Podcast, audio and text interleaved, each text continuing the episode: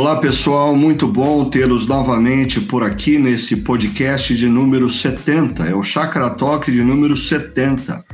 E o número de pessoas que nos ouvem tem aumentado tremendamente. Assim, até duas semanas atrás eu tinha certeza que a minha mãe ah, ouvia semanalmente esse podcast.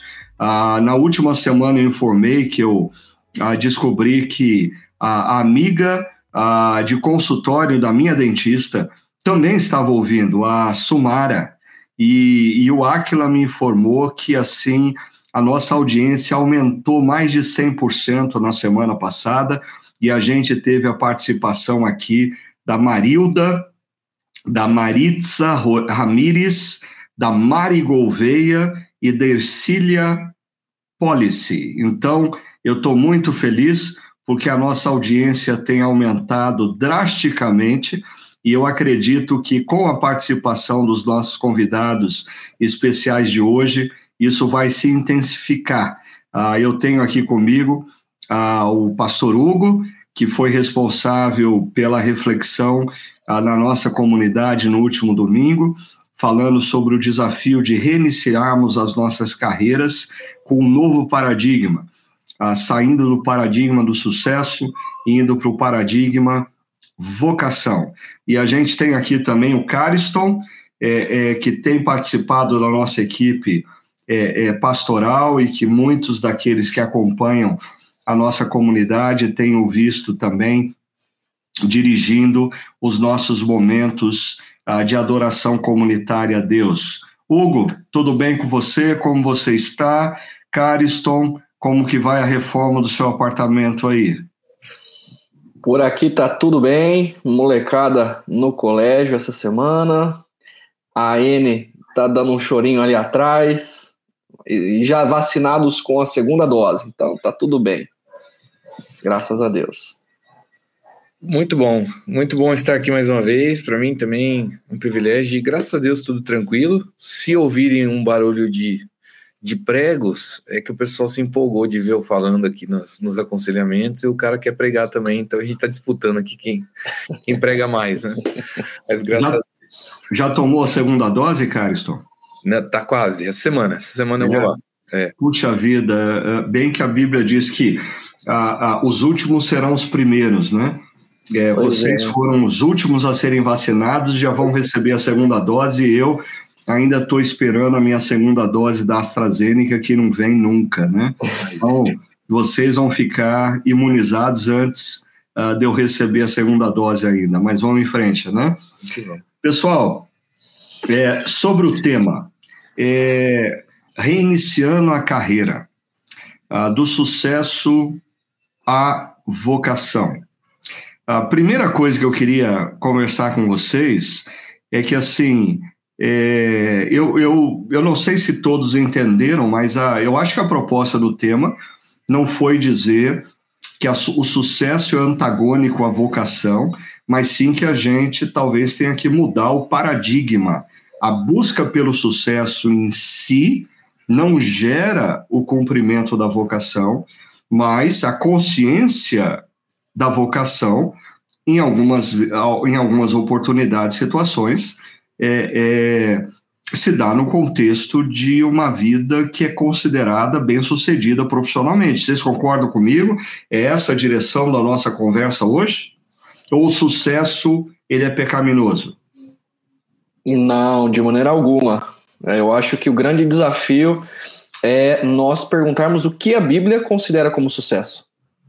Porque o que a cultura ela vai dizer que ser bem-sucedido é alguém que possui muitas coisas, é alguém que por meio do trabalho pode ser ela mesma, né?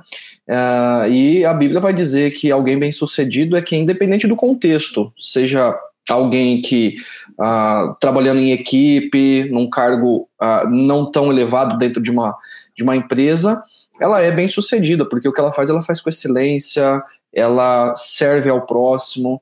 Já a cultura a do sucesso, né, do, do, da cultura corporativa, ela vai dizer que você tem que ser o cara. E aí não é não necessariamente isso é um sucesso, né? E para você, Cariston, sucesso é pecaminoso?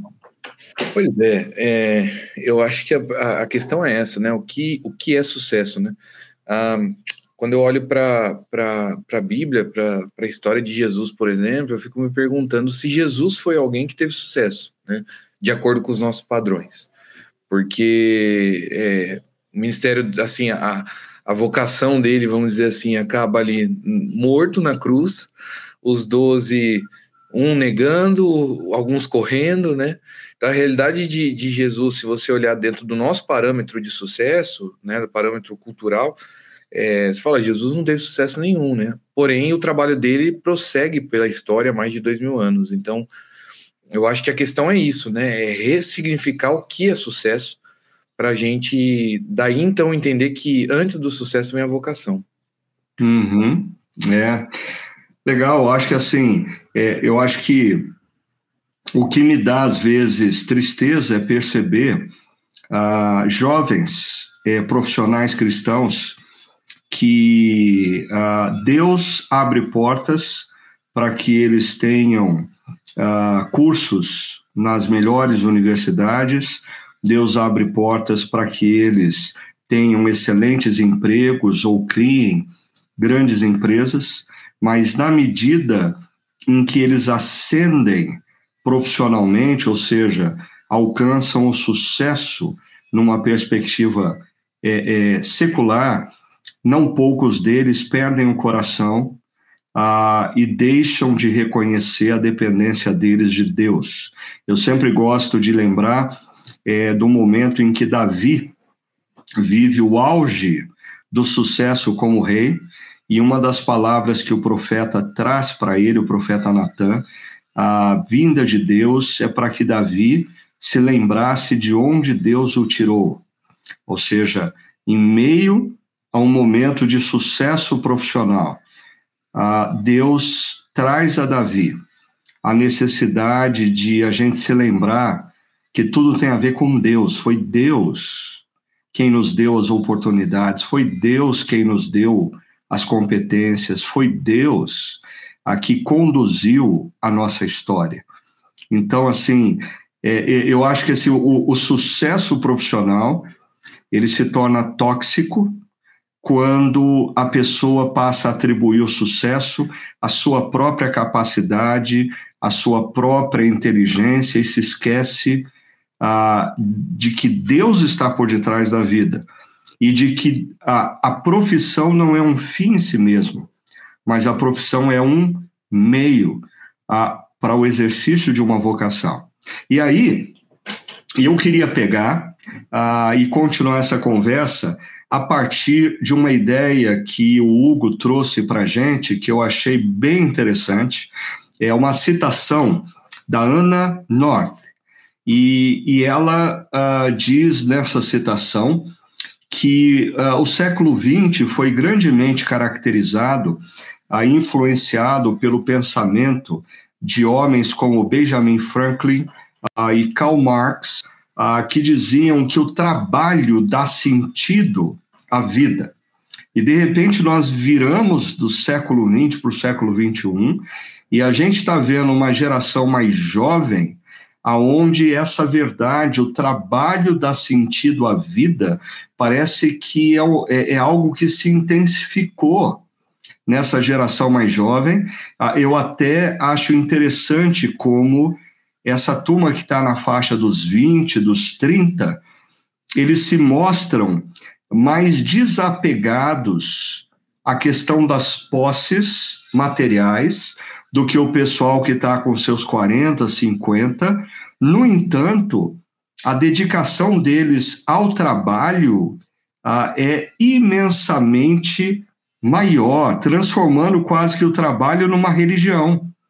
Eu queria perguntar para vocês que fazem parte dessa geração, eu, uh, vocês estão vendo isso também ou eu que estou vendo demais? Como que vocês acham que a turma que está em torno dos 20, 30 anos tem lidado ah, com essa questão do trabalho como sentido da vida? Bom, é, eu eu tenho pensado o seguinte, assim, é muito nossa geração é muito confusa, né, Ricardo? Vou ser sincero, porque É, assim, eu vi meus pais também valorizando a questão do trabalho, né? o trabalho era a razão, é, o objetivo dele ao levantar de manhã e, e o que, que, ele vai fazer, né? Então, estar desempregado para a geração passada era um, era um problemaço, assim, né?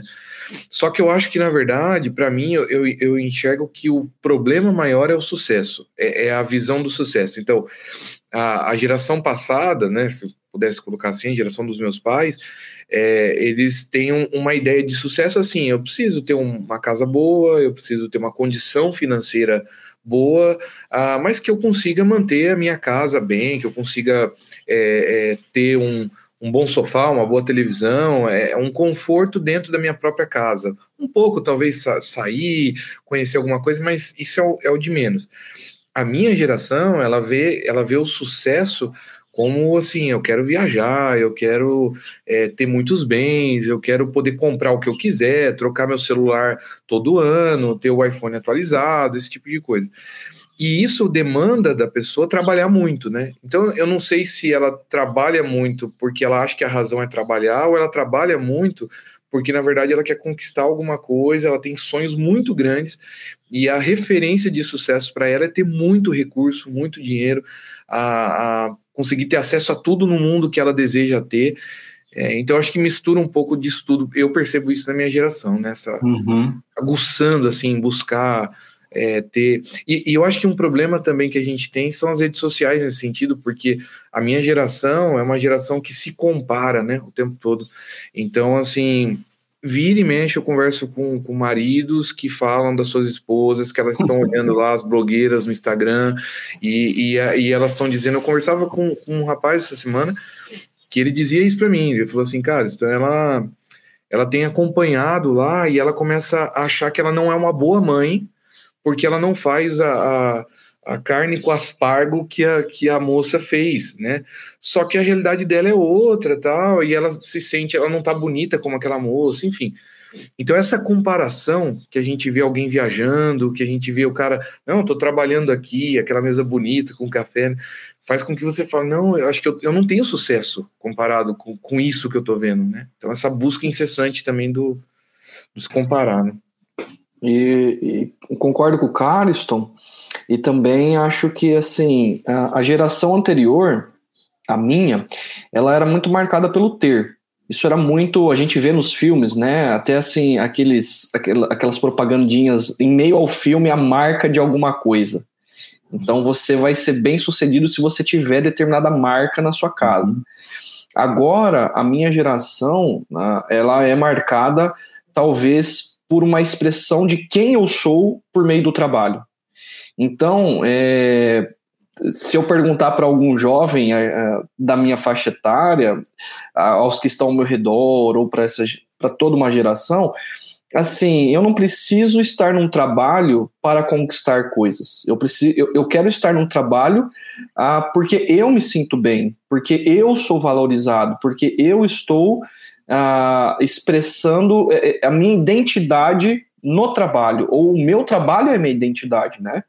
E aí, por exemplo, a gente vê uh, um grande, uma grande onda de startups acontecendo, ou até mesmo eu, eu conheço uma pessoa, a amiga da, da Tamara, minha esposa, onde assim, ela trabalhava cinco anos e aí ela pedia demissão para ter a rescisão e viajar o mundo. Viajar para alguns países, porque é expressão de quem ela é. Né? Ah, o trabalho não é necessariamente a, o resultado daquilo é a expressão da identidade dela por meio de viagens. Né? Eu quero conhecer o mundo. Enfim, e ela não tem casa, não tem carro. Hoje é uma geração que não tem coisas, ela é desapegada das coisas, né? Mas ela expressa aquilo uh, dizendo que, quem ela é, o que ela gosta de fazer. E se não tiver legal, eu saio fora, né? Enfim, eu acho que é por aí. Bom, é, é, é o, que eu, o que eu percebo aí uh, no que o Cariston falou e o que o Hugo falou, eu queria tentar organizar as nossas ideias colocando tudo que foi dito em três potes diferentes. Ah, o primeiro pote é formado por aqueles que se dedicam intensamente ao trabalho porque o, o, trabalho pode lhes proporcionar dinheiro, recursos financeiros, ah, e os recursos financeiros podem, ah, podem dar a eles o que eles querem. O celular novo, o carro novo, a casa nova, bens. Eu diria, nesse pote, o grande ídolo não é o trabalho. O trabalho é um meio para você se curvar diante do seu ídolo que são as posses materiais. E aí o que te define é o que você tem, não é necessariamente ah, o que você é. Segundo pote, acho que foi o cara, não, foi o Hugo que falou, de pessoas que trabalham, se dedicam, é, porque elas querem levantar recursos é, para o seu prazer. Acho que o Cariston também destacou isso, né? Seja com viagens, seja com aventuras. Então, nesse caso, o trabalho também não é um ídolo.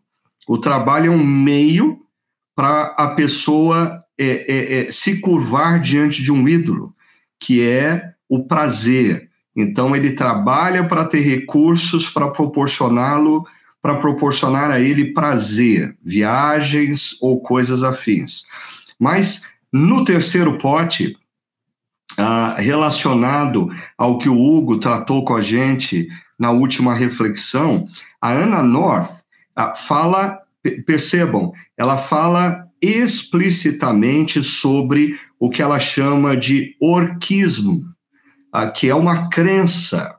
E ela diz assim: o trabalho não é apenas necessário para a produção econômica, ou seja, para produzir recursos para o meu prazer ou para compra de bens, mas ela completa, mas também a peça central da identidade do propósito da vida.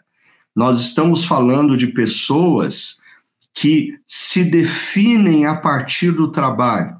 Se elas não forem consideradas bem-sucedidas no trabalho, elas são profundamente infelizes. Se elas não alcançarem o que elas almejam profissionalmente, elas não têm sentido na vida. Se, olha, olha o desespero. Se elas perderem o trabalho, elas perderam o sentido da vida. Então, é, vocês percebem que a gente está falando de, de diferentes ídolos aqui, e como que a gente pode evitar, na opinião de vocês, é, a gente não ser engolido por esse terceiro ídolo, que é confundir quem nós somos com o que nós fazemos e, e, e fazer e deixando que o trabalho passe a ser a identidade de quem nós somos.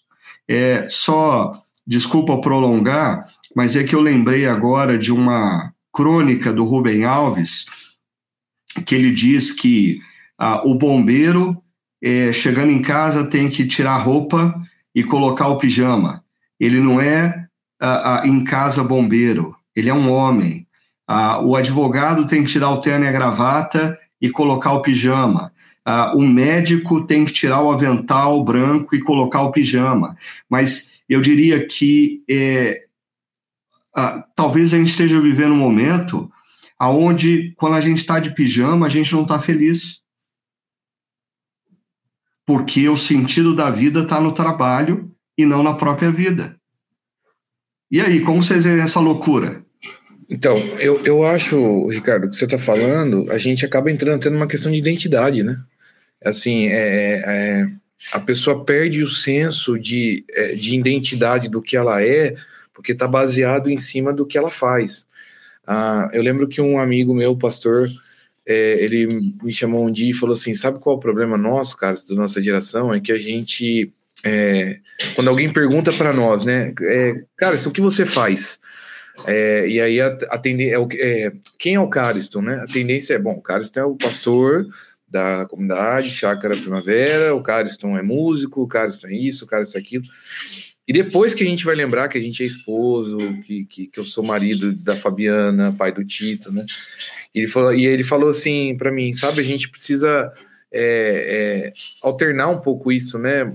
Ressignificar isso e entender que quem é o Carlos? O Carlos é o filho do Vanderlei, filho da Dona Cida, é, é, o esposo da Fabiana, é o pai do Tito, e também pastor e, e, e pai do e músico, né? Então, eu acho que essa é a questão, assim, a gente precisa lembrar que a nossa vocação, ela não, não começa a, no, no, no, no trabalho em si, em algo que eu faço só na sociedade, mas ela tem a ver com a minha vida toda, ela tem a ver com a minha família, ela tem a ver, a minha identidade não está presa ao que eu exerço, né? Até porque é, e se amanhã eu não puder mais fazer? Né? E se uhum. amanhã eu perder a minha voz? É, eu deixei de ser músico, eu deixei de ter vida. Então, assim, claro, é algo que vai fazer falta, porque é um dom que eu tenho. Mas ao mesmo tempo, assim, antes de ser músico, eu sou esposo da minha, da minha, da Fabiana, eu sou pai do Tito, eu tenho outras relações em casa, então é isso. É, eu, é. eu concordo que é por aí. Eu, eu, uma das coisas que nós conversamos domingo é que narrativas elas moldam o propósito, o sentido, o significado das nossas vidas. Então, por exemplo, uma narrativa é a questão de ter coisas para as nossas vidas. Então, ela vai determinar o sucesso da, e a nossa própria identidade. Então, se o objetivo da vida, o propósito da vida é ter coisas, tudo que eu fizer o, é um meio para ter coisas. E se eu não tiver coisas, ou se eu for alguém bem sucedido a partir dessa, desse, dessa narrativa, a partir desse o que dá significado para minha vida, se eu perder os meus bens, se eu, se eu ficar desempregado, etc., a minha vida perde o sentido. E você reduz o trabalho. Ou se o propósito da minha vida é, é, é ter prazer, né? Ah, e de repente eu perco o trabalho ou eu perco coisas que me proporcionem o prazer, é, a minha vida perde o sentido. Mas de repente a gente se vê dentro da cosmovisão cristã que fala assim: ei, você não é o que você tem e você não é o que você faz, ou você não é o prazer que você tem. Na verdade, fazem, a, a, faz parte da vida, mas não é o, o objetivo final da vida. Né? E quando a gente descobre que Deus nos amou em Cristo, nos salvou em Cristo, toda a nossa vocação é ressignificada. Então você uhum. não, não é apenas o que você faz, o que você tem, mas você também é pai, você é marido, você também é um profissional, e tudo isso é meio para a bênção. Deus tem te dado isso para a sua bênção, mas também para a bênção do próximo. Então, assim, é, tem uma amplitude muito maior é, a partir da cosmovisão cristã. Nós também temos um, um, exemplo, a partir do exemplo do que o Cariston deu, nós temos um amigo em comum, Ricardo, uh, que ele também é músico e ele tem uma doença onde as suas mãos estão, uh, ou seus músculos estão atrofiando. Mas ele não deixou de ser quem ele é por conta dessa doença. Então, é, um, nós conhecemos pessoas também, por outro lado, que perderam essas coisas e entraram em profunda depressão, porque a sua identidade estava vinculada ao que fazem. Uhum, uhum, né? E, e, nesse caso desse nosso amigo, que é músico e teve seus músculos atrofiados e não pode tocar violão, é, ele não perdeu a identidade dele. Né, porque ele compreende que a vocação dele é muito maior do que propriamente a música. É triste, faz parte do sofrimento. Mas. É, eu, você falando, Hugo, me faz lembrar de um, de um seriado, seriado norte-americano, de muitos anos atrás, é, aonde é, a história toda se passava em torno de um indivíduo que foi um grande jogador de beisebol, aí ele era famoso, e ele se aposenta e ele compra um bar. Ah, e todos os episódios se passam dentro desse bar, de pessoas se aproximando e travando conversas, mas é interessante como a grande crise desse indivíduo é quando ele percebe que as pessoas não sabem mais quem eles são, qual quem ele é. Então, passada aquela geração da fama, é, as pessoas que chegam no bar o tratam como o barman, ou no máximo como o dono do bar, mas ele fica em crise porque as pessoas não associam ele àquela figura vitoriosa como jogador de beisebol. Eu acho que muitas pessoas passam por isso é, quando se aposentam ou quando, por alguma situação, é, na vida a, as suas carreiras são interrompidas. Eu estava ouvindo uma reportagem que dizia que, por exemplo, o número de ex-jogadores uh, de futebol americano uh, que se perdem no alcoolismo e nas drogas é imenso. Por quê? Porque eles uh, confundiram quem eles são com o que eles fazem. E aí, quando eles não faziam mais, eles perderam a capacidade de reconhecer valor em quem eles eram. Aí, deixa eu colocar mais uma coisa aqui para vocês. É, me chama muito a atenção, há muitos anos, aquele texto bíblico que diz que Jesus, quando saía uh, do Rio Jordão, depois de ser batizado, é, ele ouviu uma voz nos céus que dizia: Você é o meu filho amado em quem eu tenho todo prazer. Mas é interessante, Jesus não tinha realizado um milagre ainda, não tinha feito uma pregação, não tinha expulsado nenhum demônio. Jesus era tão somente a pessoa de Jesus. E o Pai nos céus dizia: Eu tenho prazer em você. Deixa eu talvez forçar a imagem aqui. Jesus, naquele momento, está de pijama. E de pijama, ele escuta uma voz que diz: Você tem valor, porque você é o meu filho amado. Ou seja, nós precisamos é, resgatar a capacidade de olharmos para as nossas vidas e percebermos que Deus nos ama não pelo que nós fazemos, mas pelo que nós somos, principalmente em Cristo Jesus. Né? E eu, eu acho que assim, Hugo, essa definição de eu encontrar minha identidade quando eu estou de pijama. Porque quando eu estou vestido profissionalmente, eu confundo as coisas. Quando eu encontro a minha identidade de pijama, quem eu sou, e eu reconheço nisso valor, eu sou liberto para viver o que você nos ensinou na última reflexão, por exemplo, a fazer da minha profissão um ato de serviço aos outros. Porque eu não preciso fazer da minha profissão um meio de serviço a mim mesmo. Ah, eu, eu, eu, eu sou pleno, eu tenho meu valor. Vamos um pouco para a sua reflexão, Hugo. Você falou de excelência, de sofrimento e de serviço. É, relembra um pouco para a gente o que você falou de excelência e como você viu isso naquele personagem bíblico chamado José. Legal. A gente percebe em José Uh, historicamente, né? E aí Moisés ele vai falar que José, quando ele é vendido, ele tem 17 anos e quando ele se torna governador, ele tem 30 anos. E a gente observa em, toda a história de José, quando ele é prisioneiro na casa de Potifar, ele administra, sendo escravo ali, é, o que está diante das suas mãos com grande excelência. Ele é, seja talvez ali pegando esterco das vacas, seja limpando, varrendo o chão, ele vai fazer aquilo com muita excelência. E Deus o abençoa aquilo que ele está fazendo com as mãos dele.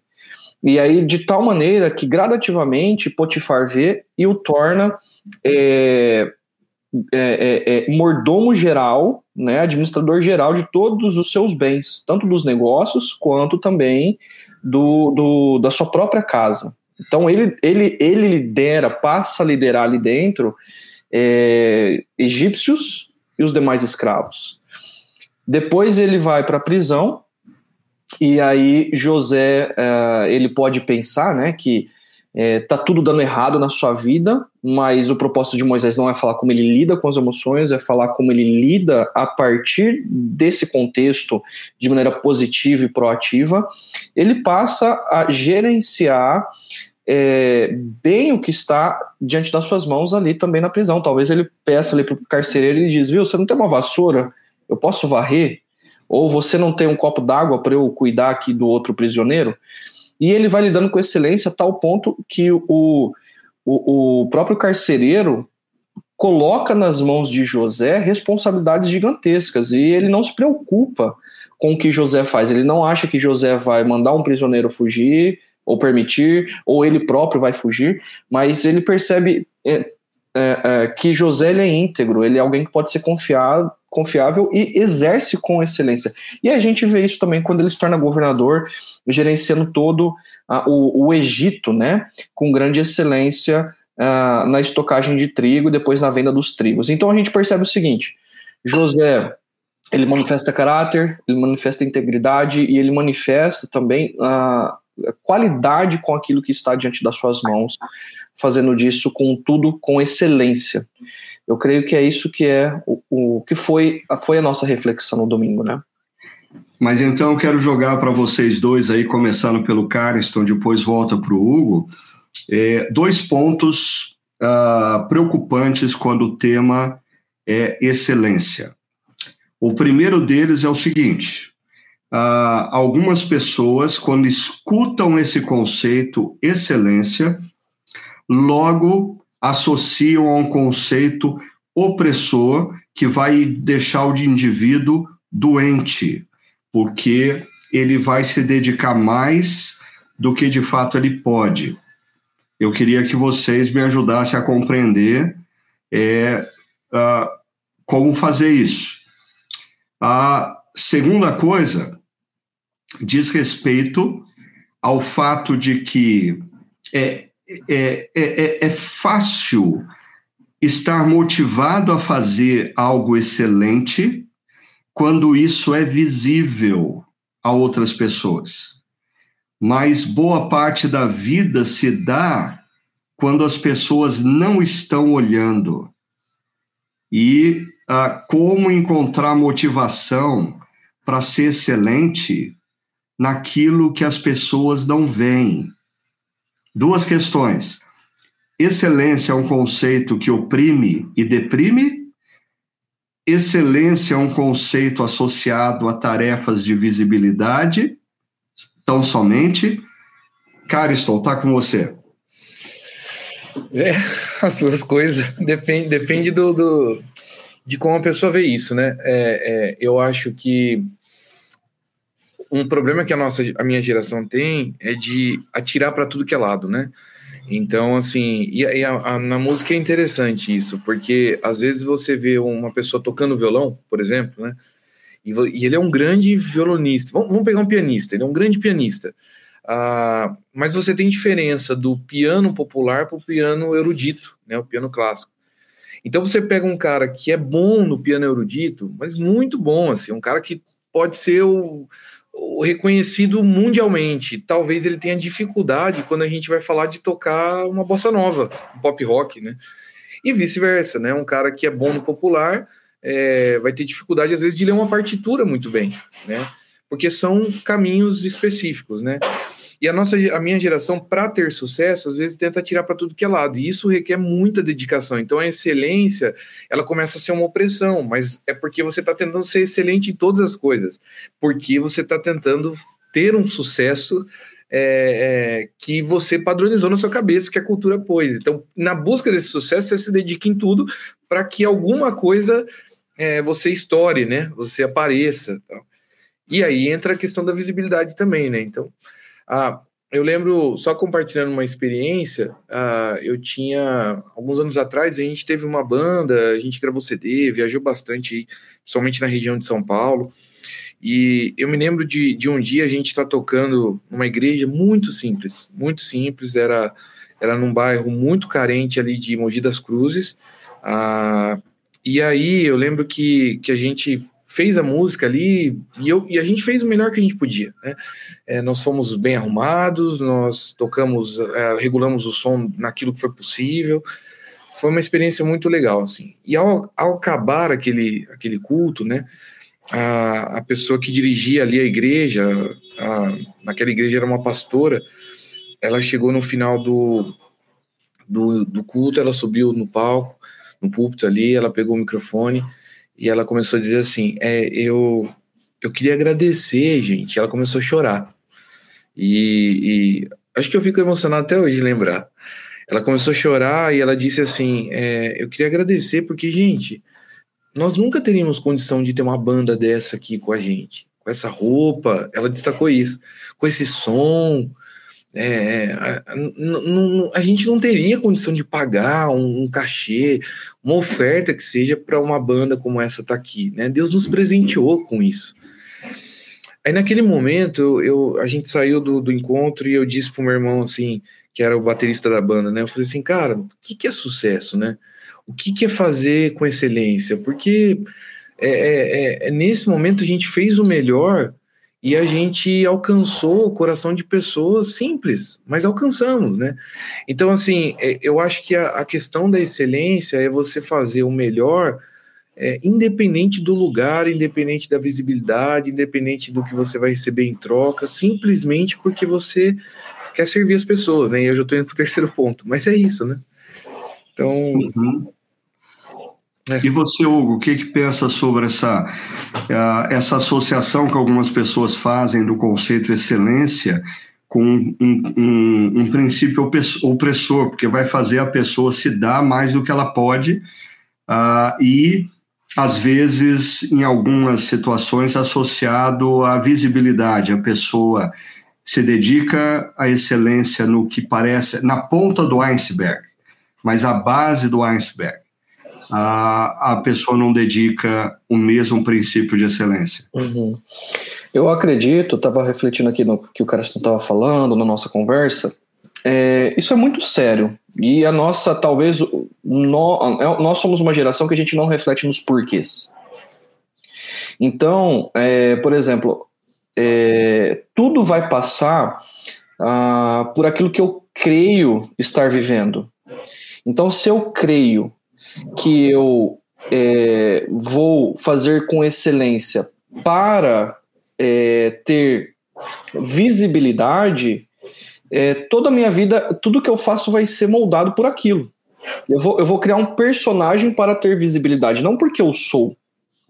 Ou então é, eu vou estar numa empresa que ela tem como princípio, numa organização que ela tem como princípio a excelência, é, que é sinônimo de a se dedicar com qualidade, é, ralar mesmo, né?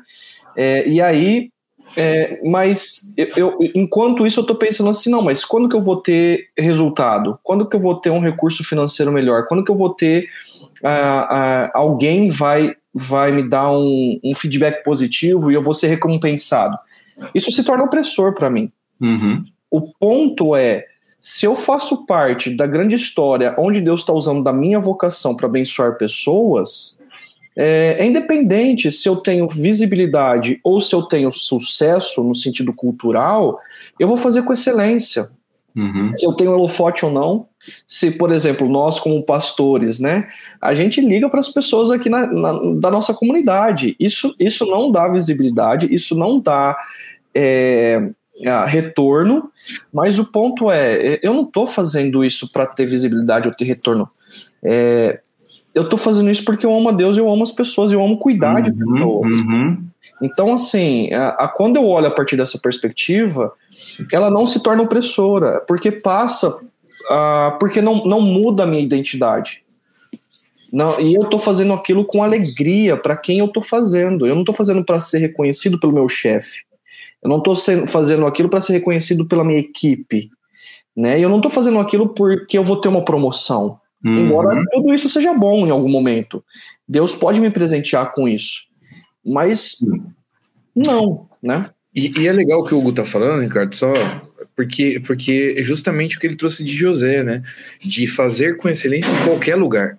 Então, uhum, uhum. é na prisão, é como é, parte ali da casa de Potifar, como um, um, governador da casa. Então, assim, ele está numa casa muito luxuosa, legal, é, é, é, já é um sucesso ali perante a sociedade. De repente ele cai, ele está dentro de uma prisão, mas ele faz com excelência ao ponto de ele governar a prisão, né? Então, é, é essa ser excelente, independente de onde Deus te pôs para estar. A questão é, é, a, questão é a ideia de, de, ser excelente no ordinário. Exato. Né? É, porque às vezes é, existe o perigo, principalmente ah, naqueles que estão começando uma carreira, qual ser, seja qual for a carreira, ah, de achar assim, não, se alguém me colocar numa posição efetivamente importante, eu vou mostrar o meu valor. Quando eu conseguir tal posição, eu vou mostrar a minha qualidade. Mas parece que a história de José mostra que é a excelência dele no ordinário que gradativamente vai o conduzindo a uma posição maior. E quando uma pessoa exercita a excelência nas pequenas coisas, a, a ser excelente nas questões visíveis vai ser uma consequência natural.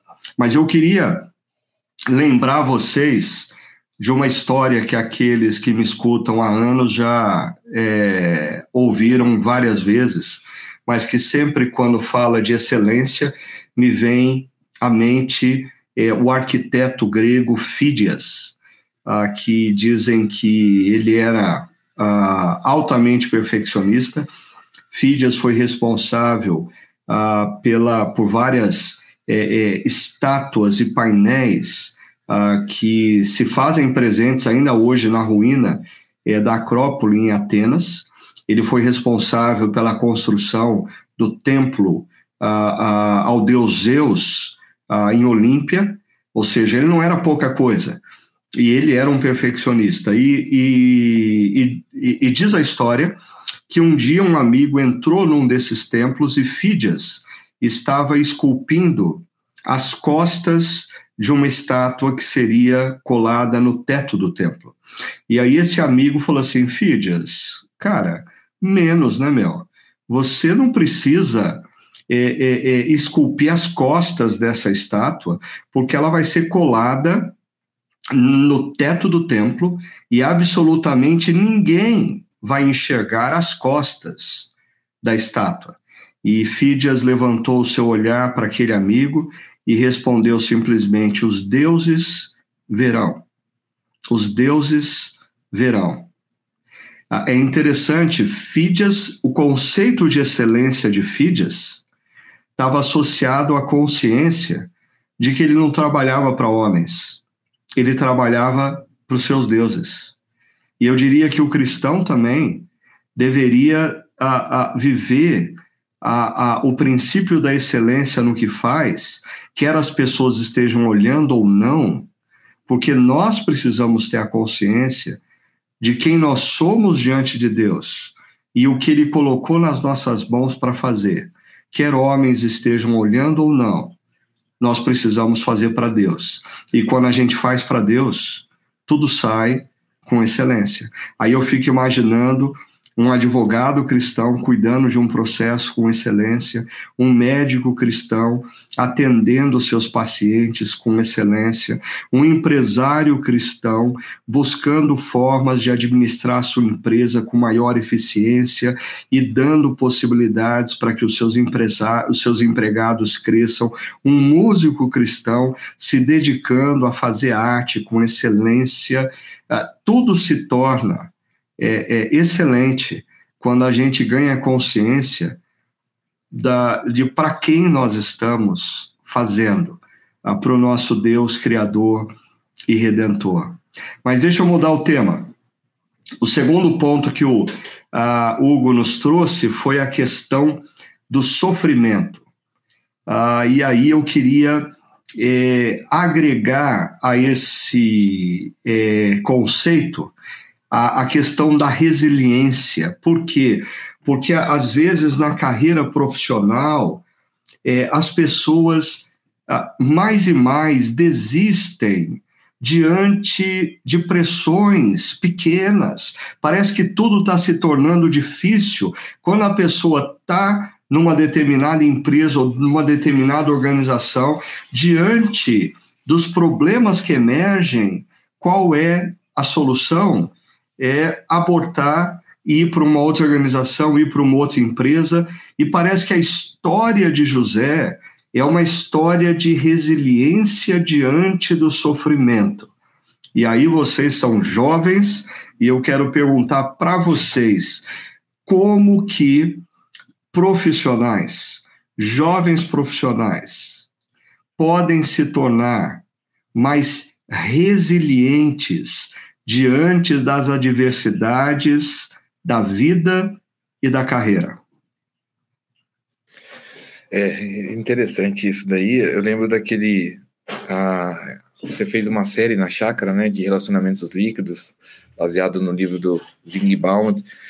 Para mim, aquilo revela não só os relacionamentos, mas uma, uma sociedade líquida, né, onde tudo a gente a gente descarta, né? Então, é, a gente começa com os celulares, com os computadores, com o carro, e de repente a gente está descartando casamento, está descartando filhos, está descartando trabalho, né? Então a gente é acostumado, assim, eu converso com jovens, mais jovens do que eu, é, que, que você ele já passou em três, quatro empregos em menos de, de três, quatro anos, né? É, sendo que a gente pega as pessoas da minha da geração passada e eles passavam 20 anos num trabalho, 30 anos, talvez a vida toda, né? Então, assim, o que, que mudou? Né? Eu, eu acho que é, existe essa, essa cultura de dizer você precisa ser feliz a qualquer custo né? Você precisa fazer o que você gosta a qualquer custo. Então não importa servir os outros, não importa a, a quem está recebendo ou não.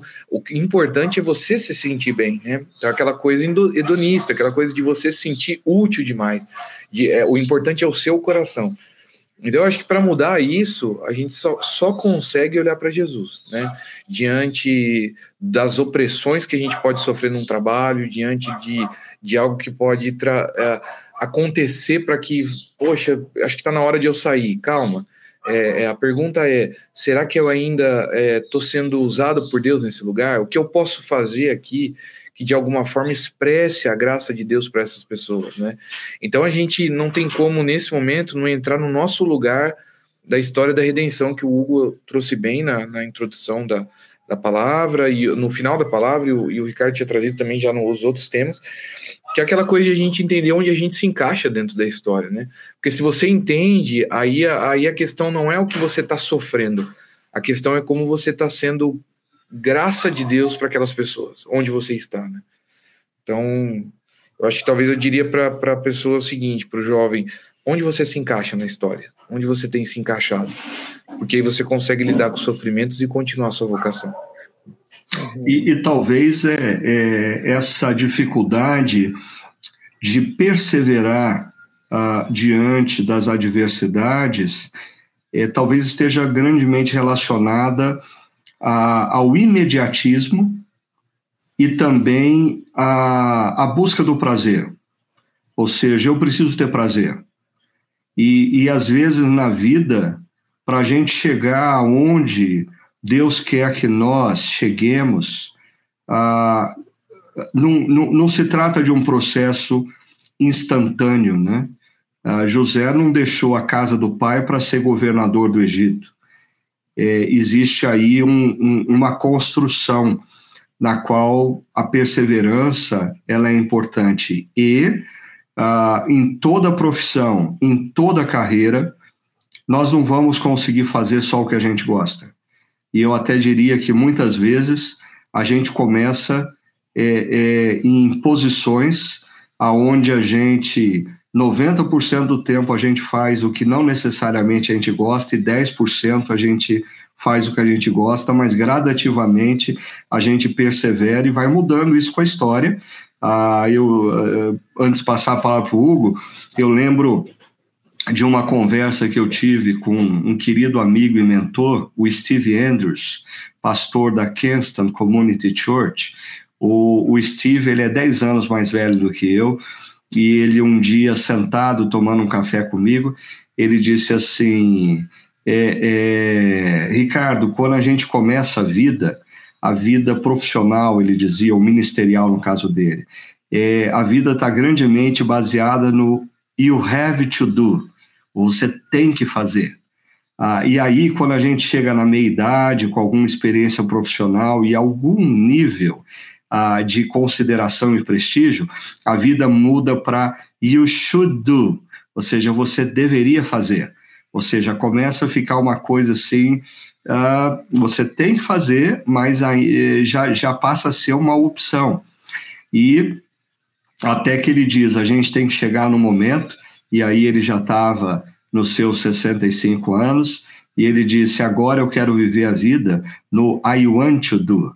Ah, é fazer ah, o que eu quero fazer, ou seja, o, o final, a aposentadoria, não é um tempo de ausência de trabalho, mas é um tempo onde você se dedica àquilo que você efetivamente tem prazer e gosta e se realiza. Mas parece que às vezes falta essa consciência para aqueles que estão começando que a vida é uma maratona, não é uma corrida de 100 metros rasos, e o imediatismo faz a turma não ter resiliência. O que, que você diria, Hugo? Eu acho que é, por aí, Ricardo, completamente.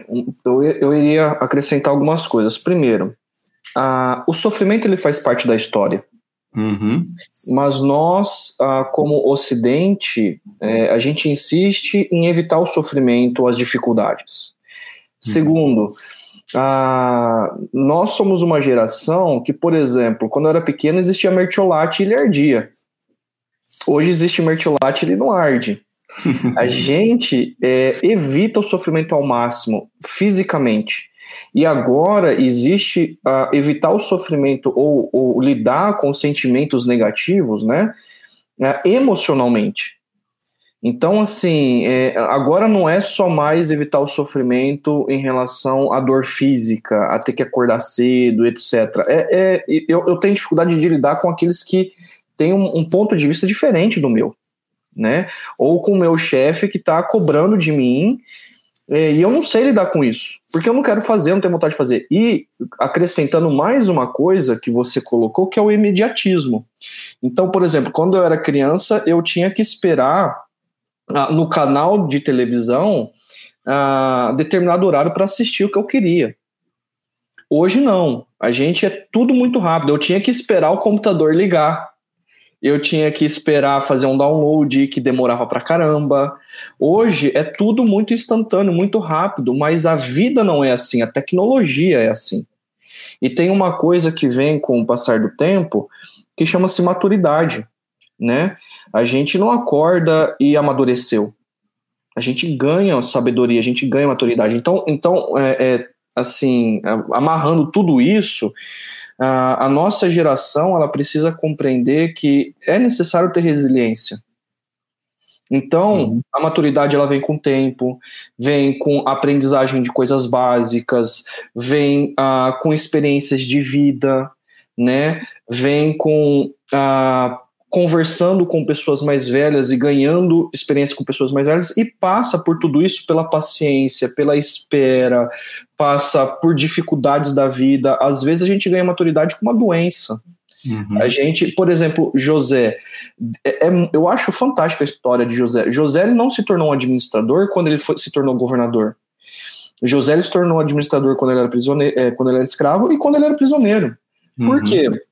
Porque lá na frente, quando ele se torna governador, ele sabe do que é sofrer. Uhum.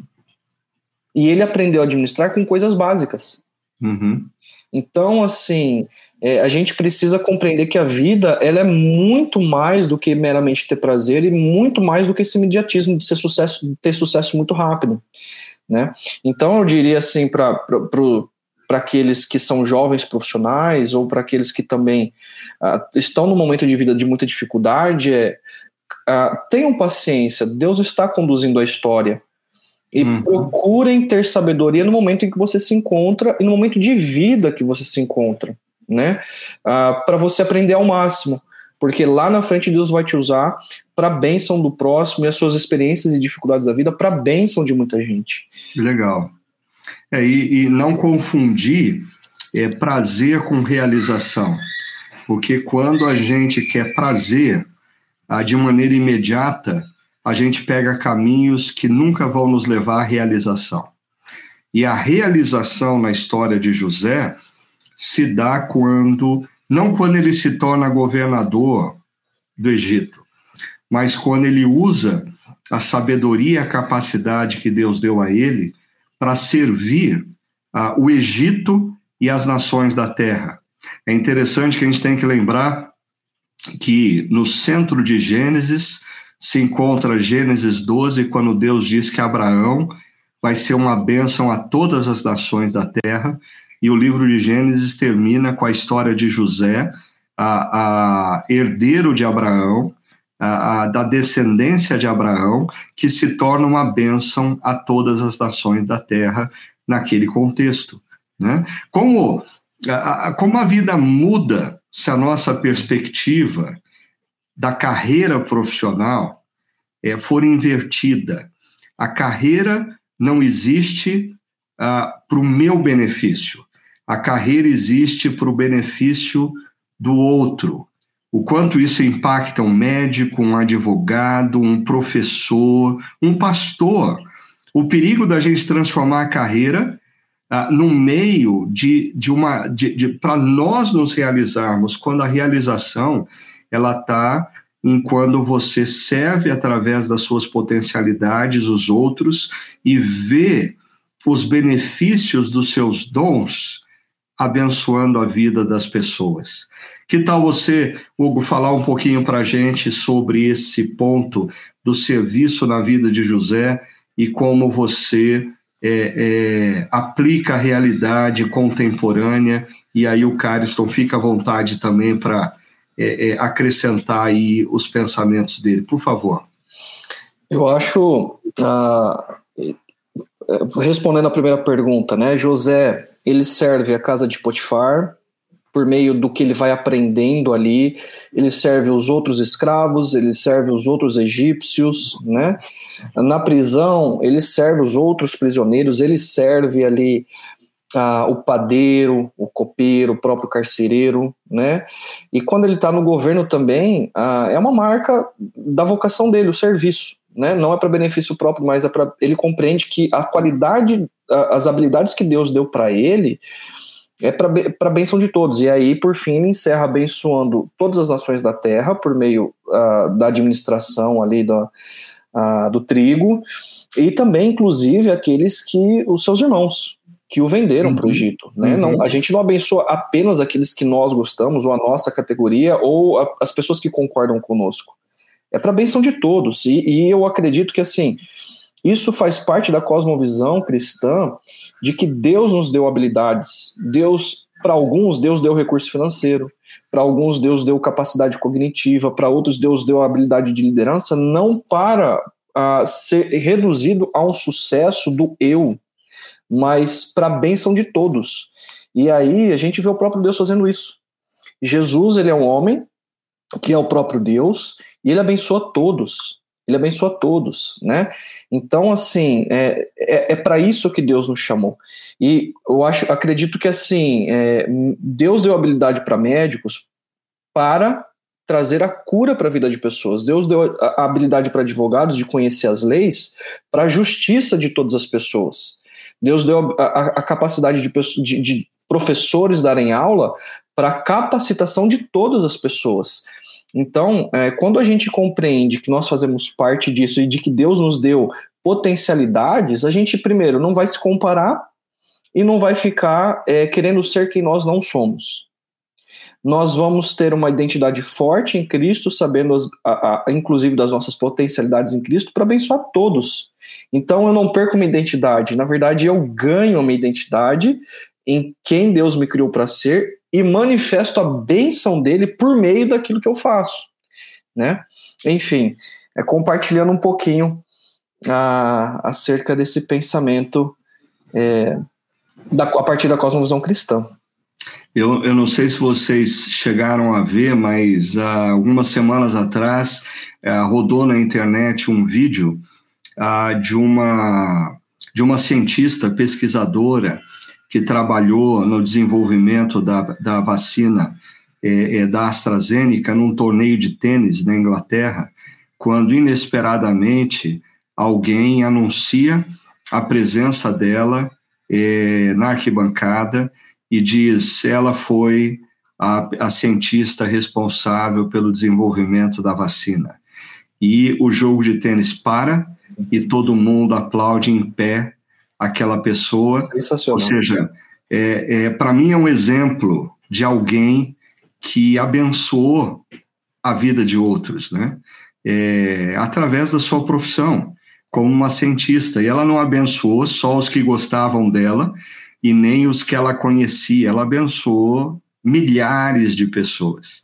Ah, é claro que assim nem sempre a gente tem o reconhecimento histórico da bênção que nós fomos para algumas pessoas, mas aí volta o ponto. É, é, nós, como Fídia, Fídias, devemos trabalhar para Deus. Né? Exato. É, ah, e aí, Cariston, como que, como que fica essa visão do ser um profissional com a ótica de que Deus me deu dons e talentos para servir as pessoas. E, e, isso vai me conduzir à realização. Pois é, Ricardo. Eu fico pensando assim, é, no nosso conceito né, da teologia reformada, onde a gente entende que todos são imagem e semelhança de Deus. Uhum. É, mesmo aquele que não é cristão, né, ele tem parte ali, ele compartilha dessa imagem, dessa semelhança, e como o Hugo pôs bem, dons e talentos são dados por Deus, né? Então, é, independente da sua fé, ele, ele já deveria entender que ele tem um dom, né? É, mas a fé intensifica isso em nós, né?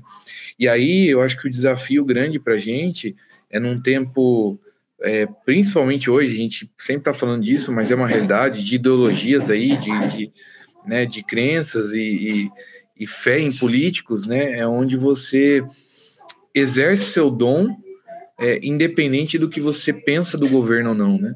Uhum. Então, assim, eu fico pensando assim, poxa, será que se os cristãos, todos os crentes, discípulos de Jesus, tivessem exercendo a sua função pensando no reino de Deus, pensando como José, é, será que o nosso governo estaria como está hoje, né? Será uhum. que a uhum. prefeitura da nossa cidade estaria como está hoje?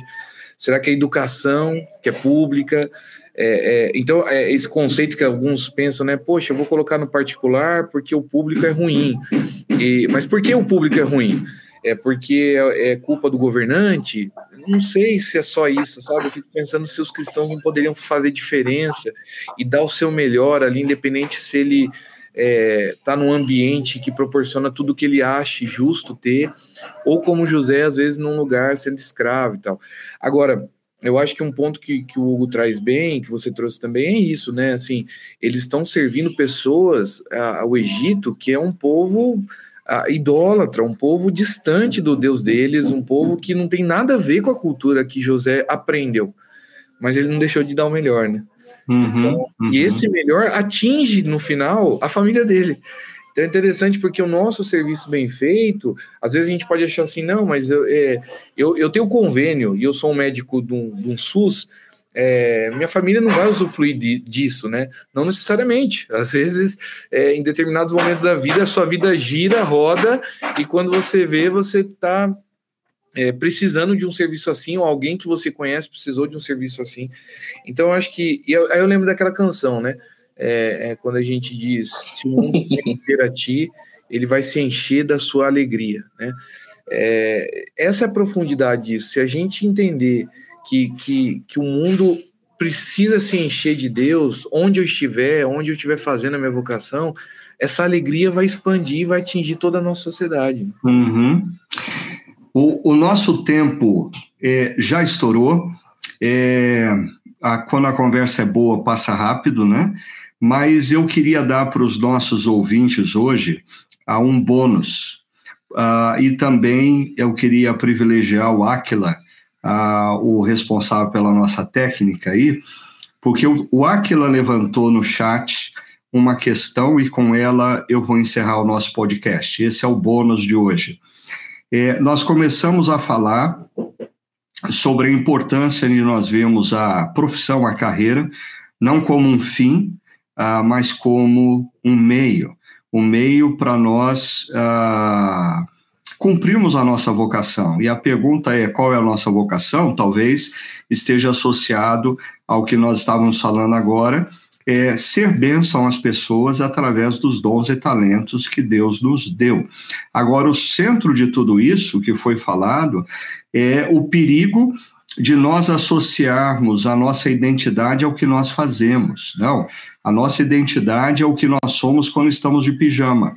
E quando nós estamos de pijama, nós ouvimos uma voz dos céus que diz: Você é filho amado, filha amada, em quem eu tenho todo prazer. Ou seja, a nossa identidade está em Cristo e não no que nós fazemos. O que nós fazemos é um meio de nós servirmos o Cristo que nos ama. Né? Aí então chegou a pergunta bônus. É, como que fica então a educação dos nossos filhos e netos?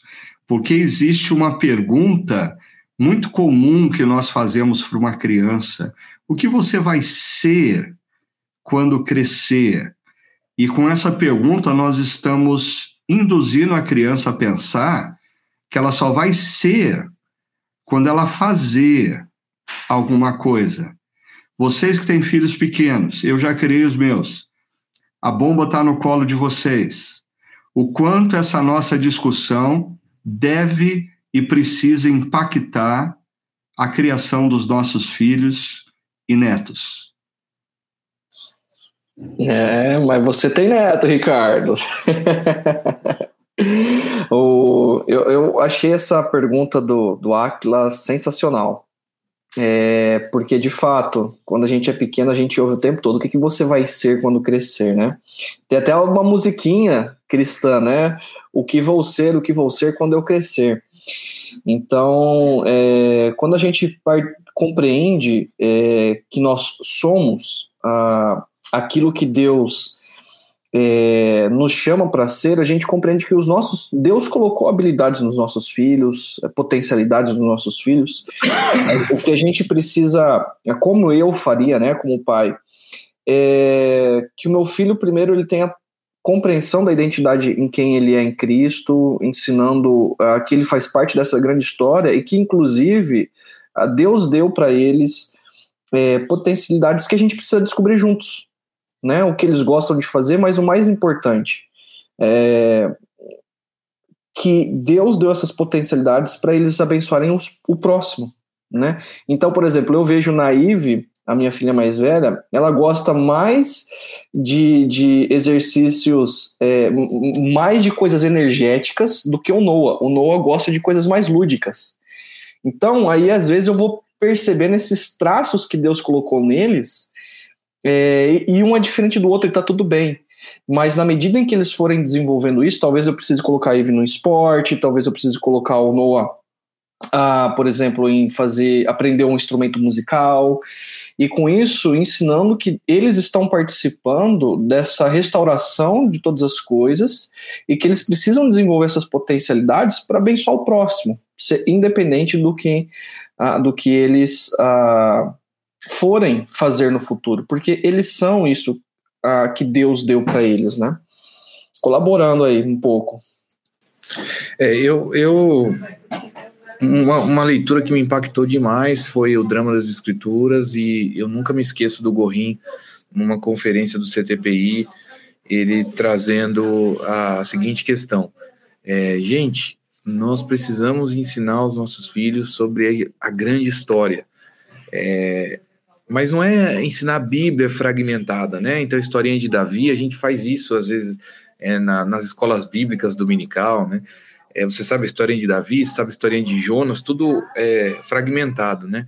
Não, entender a grande história como se estivesse contando uma história, né? Eu tenho tentado ensinar para o Tito isso, assim, um começo e meio fim, é, de onde ele está dentro dessa história, o que vai acontecer, que ainda não aconteceu, mas que é o fim profético, mas antes disso, o que aconteceu e que ele faz parte dessa aliança, né? Então, eu me lembro de bebezinho ainda, a gente saía para fora assim de noite e olhava para o céu e falava assim: "Filho, conte as estrelas do céu. Você pode contar?" Aí assim será sua descendência. Foi assim que Deus falou para Abraão, tal. E até hoje é interessante que ele já com cinco anos, eu olho, conte as estrelas do céu. Aí ele, ele vai contando a, a ideia, porque ele, ele entende que ele faz parte dessa aliança, sabe? É, eu não sei se ele vai prosseguir com isso, é o que a gente ora e deseja, mas é, eu tenho tentado mostrar para ele a, o quanto ele precisa se colocar dentro dessa história de Deus, né? É, é Legal, joia. Eu acho que a gente precisa é, semear no coração dos nossos filhos e netos o desejo deles crescerem e serem bênção, né? Crescerem e serem bênção ah, eles já são abençoados pelo que eles são.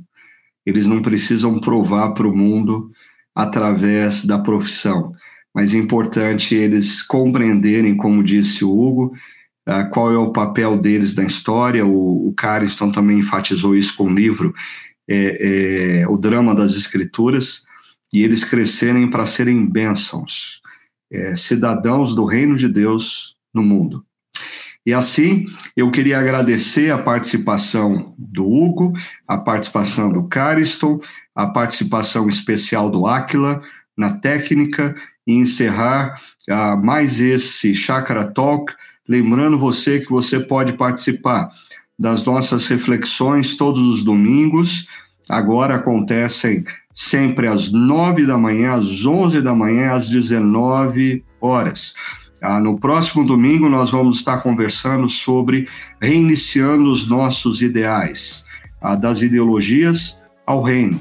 Você pode também fazer suas perguntas e nós vamos conversar na semana que vem ah, sobre aquilo que você coloca, suas opiniões. Não deixe de manifestar aí a sua opinião e levantar os seus questionamentos. Vai ser um prazer para a gente ter a sua participação. Deus abençoe a todos vocês e uma excelente semana. Até lá.